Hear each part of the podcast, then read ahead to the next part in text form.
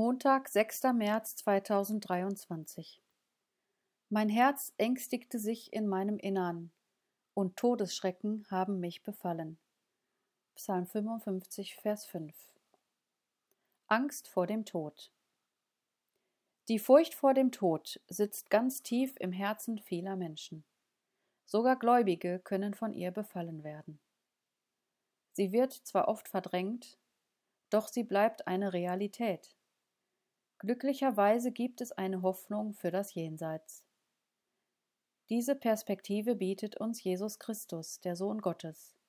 Er hat gesagt, ich war tot, und siehe, ich bin lebendig von Ewigkeit zu Ewigkeit und habe die Schlüssel des Todes und des Hades. Offenbarung 1, Vers 18. Als er am Kreuz gestorben und am dritten Tag danach zum Leben auferstanden ist, hat er den Tod besiegt. Diesen Sieg will er mit allen Menschen teilen, die sich zu ihm wenden und an ihn glauben. Er hat für sie den Tod als Lohn oder Konsequenz der Sünde auf sich genommen. Damit hat er den vollen Preis zu ihrer Erlösung bezahlt. Durch den persönlichen Glauben an Jesus Christus, der unsere Schuld vor Gott getilgt hat, entgehen wir dem Gericht. Wir bekommen ewiges Leben und damit eine sichere Hoffnung über den Tod hinaus. Wenn wir sterben, haben wir die Gewissheit, dass wir zu Christus ins Paradies gehen.